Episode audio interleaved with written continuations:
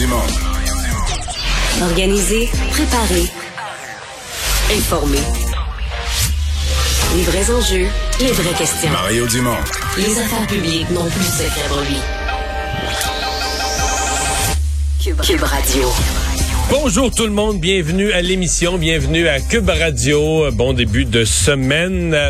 On va vous accompagner pour ces deux prochaines heures, euh, vous raconter cette journée en actualité. Et euh, il vient d'avoir un développement quand même majeur dans le dossier des tensions au caucus libéral. La députée Marie Montpetit qui s'était fait enlever le samedi en fin de journée ses dossiers.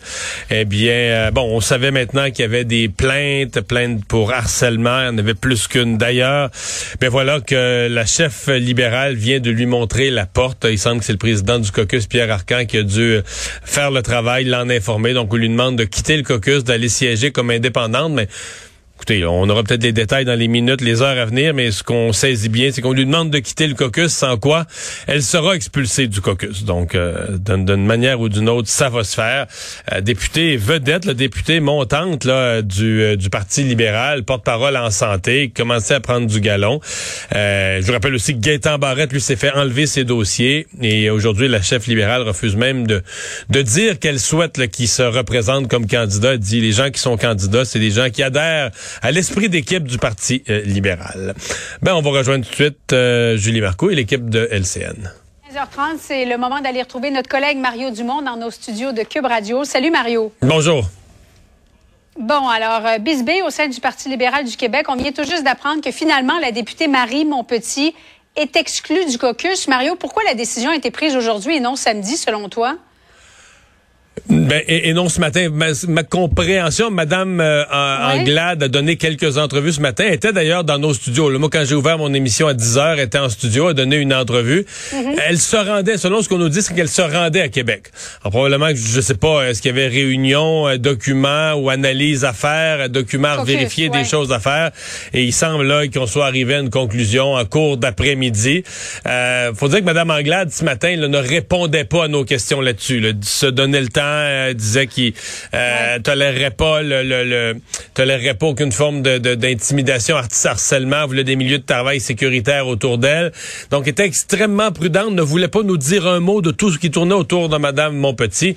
Alors, probablement parce qu'il y avait encore, les plats étaient encore sur le feu, il n'y avait pas de décision de prise, probablement qu'il y avait des choses qui étaient en analyse, je sais pas, mais qui n'étaient pas à l'étape, n'étaient pas à l'étape de dire quoi que ce soit, parce qu'elle n'était pas encore à, l'étape d'une décision. Peut-être qu'elle se doutait, elle, Madame Anglade, à ce moment-là, euh, qu'avant la fin de la journée, il y aurait peut-être une véritable euh, annonce à faire. Mais Julie, c'est tout à fait majeur. Là faut comprendre, là, tu sais, euh, j'allais faire un parallèle avec le Canadien au hockey, mais le Canadien a plus de premier trio, fait que c'est un mauvais exemple. on va prendre une autre équipe de la, Ligue nationale qui aurait...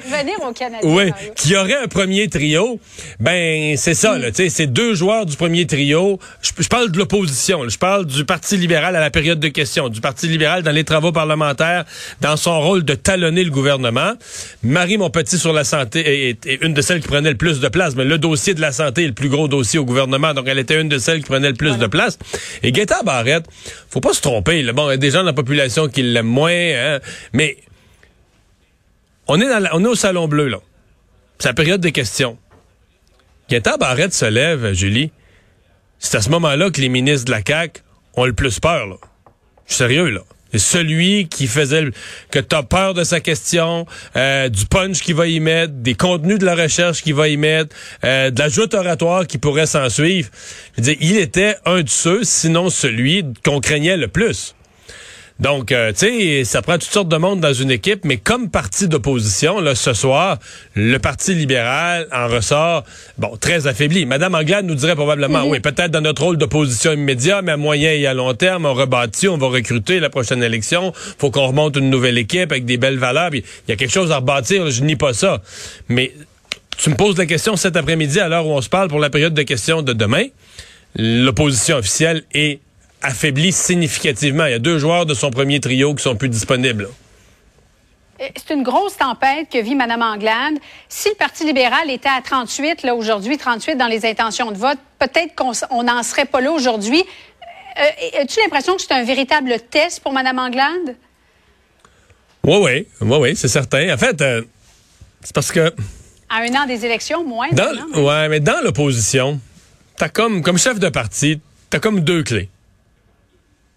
L'opinion publique, les sondages, l'atmosphère interne. Et, et- et l'un ou l'autre peut te, parce que c'est dur être chef de l'opposition, l'un ou l'autre peut te sauver. Je m'explique. Si t'es très populaire dans l'opinion publique, même si à l'interne, tu t'occupes pas assez bien de ton monde, pis sont- les gens sont choqués un peu, puis qu'ils ont pas aimé telle réunion de tel soir, que ça a mal fini, puis tout ça, ils vont s'en parler dans le corridor, mais entre eux autres, ils vont se dire, regarde les sondages, le public l'aime tellement, euh, cette femme-là ou cet homme-là, le garde, on le garde, puis euh, c'est cette personne-là qui va nous amener à la victoire. là. tu comprends? C'est cette personne-là que le public aime. là. À l'inverse, si tu as des sondages moyens, tu sais que ça va pas fort d'un sondage, mais il y a des chefs qui ont été des spécialistes de ça. là. Quand il était à son plus bas d'un sondage de Brian Mulroney, personne ne le laissait. Les gens restaient parce qu'ils disaient on va être, faut être fidèle à Brian, il a tellement été toujours correct avec nous autres, puis lui a tellement été toujours loyal envers nous, puis tout ça. Alors ça, c'est l'autre bout. Mais là, Madame Anglade, le problème, c'est qu'on a l'impression que là, euh, c'est difficile des deux côtés. C'est comme il y, a- il y a ni un ni l'autre. L'atmosphère semble très difficile à l'interne. Peut-être que peut-être Ouais. que cette crise va améliorer l'atmosphère du caucus aussi. Peut-être qu'il y avait des tensions qu'on ignore. Peut-être que cette crise-là va améliorer l'atmosphère des personnes restantes. Mais tu sais, améliorer Mais qu'est-ce l'atmosphère. qu'on fait avec euh, Gaétan Barrette? Qu'est-ce que le Parti libéral doit faire avec Gaétan Barrette, selon toi?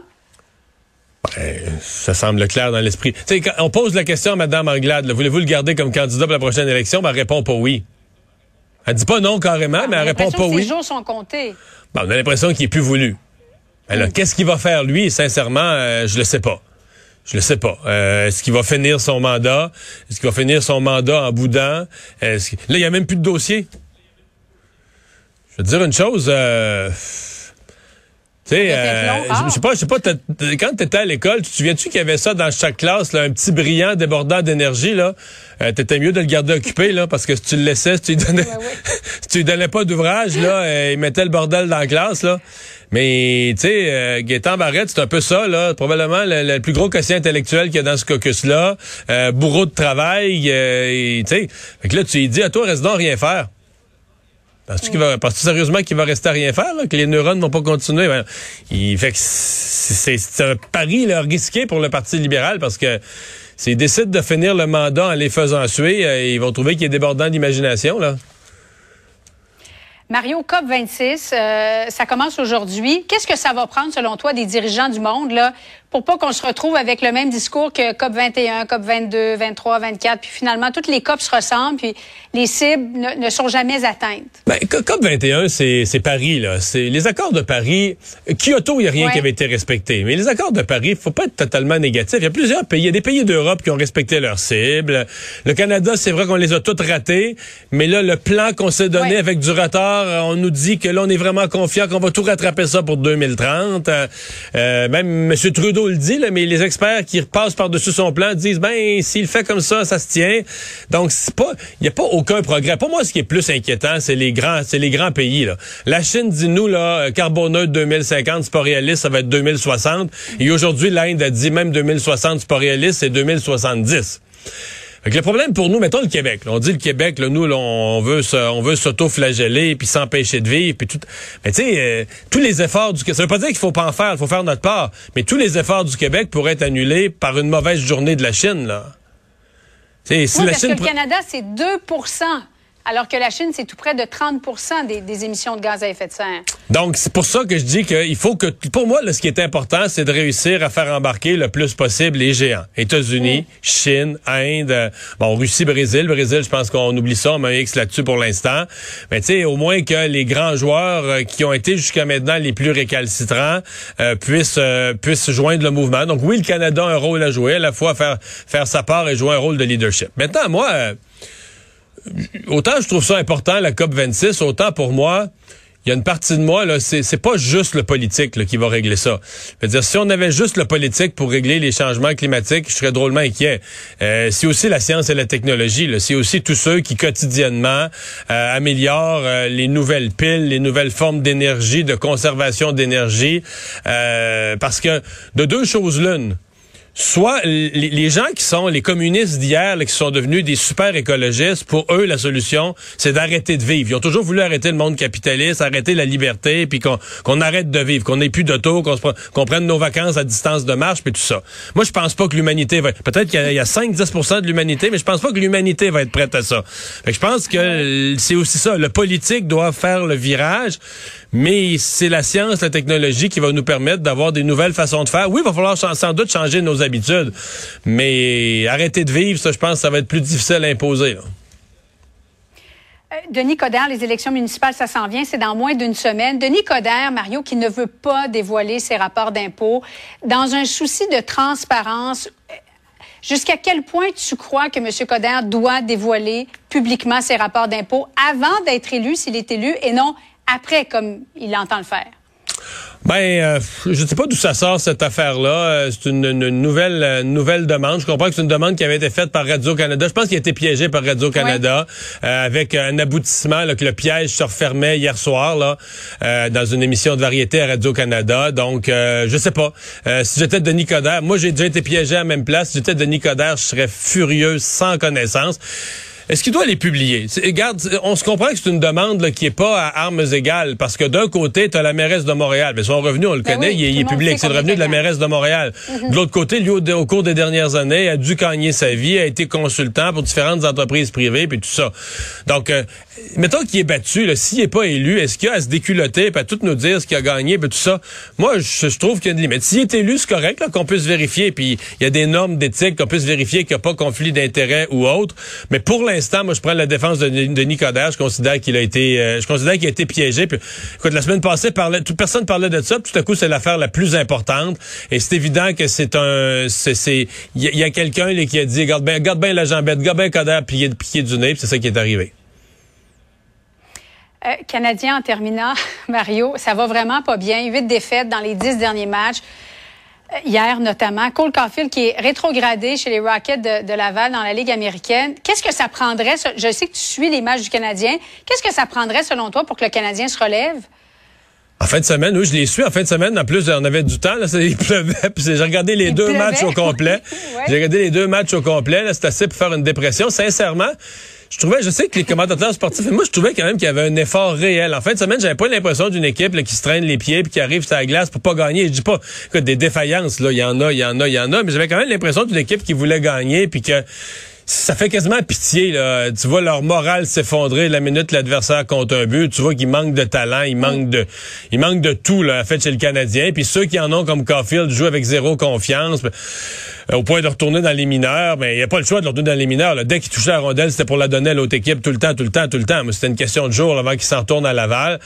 C'est, disons que le, le, le, carrosse doré des séries éliminatoires est redevenu citrouille assez vite. Euh, et, euh, je, mais sincèrement, je ne sais pas qu'est-ce qu'ils vont faire parce que il y a aucun signe que ça va se replacer. Il manque beaucoup, beaucoup, beaucoup de morceaux. Pour...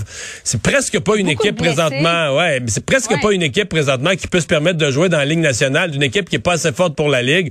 Alors, qu'est-ce que tu vas faire avec ça? Est-ce que Dominique Ducharme va y perdre son poste? Lui, il faut voir que à part que dans les séries, ça a été le désastre l'année passée en saison régulière. L'équipe est rentrée à série grâce aux points qui avaient été accumulés là, avant son arrivée. Là, il revient cette année, l'équipe gagne pas. Marc Bergevin, ben, Monson ne veut plus de lui. Certainement ben il, est responsable de l'équipe en ce moment. C'est lui qui a pris les, décisions. Fait que je sais pas. Je sais mais il y a des blessés aussi. Bon. C'est certain que ça aide pas. Si Price et Monson revenaient, mais il n'y a pas de profondeur. Non, non, il n'y a pas de profondeur, il n'y a plus d'esprit, il n'y a plus il y a, y a, plus rien. Et c'est au point où, tu sais, je me disais, bon, après la victoire à San Jose par blanchissage, tu dis, tu sais, ils vont construire là-dessus. Mais quand ils arrivent au match suivant, tu dis, non, non, ils construisent pas. C'est juste que, c'est comme quand ils gagnent, c'est un accident. Là. Ce jour-là, Harlan est inspiré, a fait un miracle, un blanchissage, 45 arrêts. Mais quand ils reviennent au match d'après, ils n'ont pas réussi à construire sur cette confiance-là. Ils repartent, de, ils repartent de zéro comme une équipe qui a gagné par accident puis qui, qui est tout décomposé. Donc, euh, c'est pas... Euh, écoute, cette semaine, là, ils ont toute une semaine. Les retours de voyage, ça se passe jamais bien. Ils affrontent deux grosses équipes contre les Islanders. J'ai hâte de voir si, j'ai hâte de voir s'ils peuvent même compter un but contre les, contre les Islanders. Puis Las Vegas samedi. Ça fait peur. Il n'y a pas d'autres mots, effectivement. Merci beaucoup, Mario. Bonne fin d'après-midi à toi. Et tout de suite, on va rejoindre Alexandre Dubé qui est là le lundi. Bonjour Alexandre. Hey, salut Mario. Alors, euh, ben, euh, bilan COVID du jour et quelques nouveaux assouplissements. En ce 1er novembre, il y a des règles qui changent aujourd'hui. Oui, qui touche les bars, qui touche les restaurants. Regardons d'abord le bilan. 497 cas, deux décès supplémentaires, huit personnes de plus au net à l'hôpital pour un total de 244, cinq de plus aux soins intensifs. Maintenant, euh, pour ce qui est des assouplissements, les bars et les restos peuvent souffler un peu plus, là, euh, puisqu'ils peuvent accueillir maintenant des clients au maximum de leur capacité. Faut quand même maintenir une distanciation d'un mètre entre les tables si elles ne sont pas séparées par des cloisons. Euh, on, on retourne aux traditions il est trois heures, on ferme, Mario, aussi, parce que les heures avaient changé. Hein, J'avais oublié ça. Euh, oui, oui. Ah, non, non. moi, je te dis que ça fait longtemps que ça m'est pas arrivé. Je me lève à, trois heures du matin maintenant. Ouais, t'es pas, bon, pas, pas, un bon client pour euh, fermer les bars, toi. Non, c'est pas moi qui ai fait vivre. Euh, mais, mais depuis, donc, euh, les, les dernières règles, les bars devaient fermer à deux heures du matin et ils devaient arrêter de servir l'alcool à une heure. Donc, tout ça tombe. Il y a quand même des, des consignes qui restent, là. C'est-à-dire le chant et la danse. Ça, ça demeure interdit. Euh, on se souviendra de l'épisode du karaoké au début de la pandémie. Le port du masque reste obligatoire dans les déplacements et le passeport vaccinal reste nécessaire quand même pour entrer dans les, dans les établissements. Mais là, il y a certains tenanciers de bar qui commencent à dire là, le temps des fêtes approche, les parties de bureau approchent, euh, ils veulent pas, euh, voir passer là nécessairement euh, une autre saison sans pouvoir profiter de ces revenus-là. Alors, il y en a qui réclament davantage d'assouplissement, mais c'est tout le temps un peu un équilibre aussi, Mario. Là. Oui, oui, oui, absolument. Mais on va parler tout à l'heure, plus tard dans l'émission, avec une propriétaire de, de karaoké. Mm-hmm. Ben, il y a un point où euh, les bars sont ouverts, ils sont pleins à capacité. C'est comme donné, les dernières restrictions deviennent plus dures à, à maintenir. Là. Euh, tu, tu, tu, maintiens le. D'abord, tu exiges le passeport vaccinal à l'entrée. Euh, puis il n'y a pas une surveillance. J'ai l'impression qu'ils sont. Mettons, en fin de semaine prochaine, ça va être ouvert là, plein jusqu'à 3 heures du matin moi, si tu vas faire une inspection de ce qui se passe entre 2 heures et 3 heures, pour moi, il va y avoir des accros aux règles sanitaires euh, au moins équivalentes au karaoké. Là. puis en fin de semaine, à Salut Bonjour, Mario, je parlais avec un représentant de la nouvelle association de bars. Puis tu sais, je demandais, tu sais, le monde, là, après 4-5 euh, shooters, là, tu sais, les règles sanitaires, euh, un peu plus difficile à faire respecter. On les oublie. Des rappels plus fréquents. Non, mais c'est vrai, il y en a qui les oublient pas à peu près. Alors, c'est pas évident, là. Ouais. Non, voilà. Donc, euh, mais bon, regarde, on y va par étapes. Puis là, aujourd'hui, c'est une autre étape là, qui entre. Euh, qui, qui, entre en vigueur. Fait faut toujours souhaiter que chacune des étapes se passe bien pour euh, arriver à la suivante sans anicroche. Euh, tu me parles aussi de des inondations à Sainte-Marthe sur le lac qui vont coûter plus cher que, que prévu. Ouais, ça c'était en une du journal ce matin. Euh, quand on regarde les chiffres, c'est vrai que c'est quand même euh, particulier. La rupture de cette digue-là là, à Sainte-Marthe-sur-le-Lac, les inondations qui en ont suivi, c'était en avril 2019, ben ça pourrait coûter près de 200 millions de dollars aux contribuables. C'est une facture à peu près 300 fois plus élevée, Mario, que ce qu'aurait coûté en réalité des travaux de réparation avant la catastrophe. Et là, c'est une firme spécialisée qui, à l'époque, avait recommandé un chantier urgent. Là, on est en 2017. Sans quoi une rupture serait probable en cas de crue, mais on s'aperçoit que la ville n'a jamais donné suite à ce rapport-là. Euh, seulement un an plus tard, selon ce que nous rapportait le journal ce matin, et, on n'est pas au bout de nos peines du côté de cette marthe sur le lac, là, 37 poursuites judiciaires qui ont été déposées contre la ville, contre le gouvernement du Québec. Il y a les, assureurs qui sont là-dedans aussi qui réclament pour 45 millions de dollars de dommages. Et le problème, ben, c'est que Sainte-Marthe sur le lac et Québec s'entendent pas à savoir à qui appartenait la digue. Donc, qui doit payer en bout de ligne le montant de la facture? Ça, c'est... Donc, ça a été c'est la gestion de cette digue-là, tout un tout un fiasco. Et là, on en vit les euh, on en vit les conséquences. Puis là, on parle pas. Aujourd'hui, on parle on parle d'argent, mais euh, en même temps, l'argent donne une idée de l'ampleur des dommages, de l'ampleur mm. des dommages, des euh, des problèmes et tout ça. Mais on parle pas d'humainement. Ah, les conséquences ah, humaines, oui, c'est Tu sais, c'est des années de ta vie là, qui sont qui sont gâchées par un événement comme celui-là.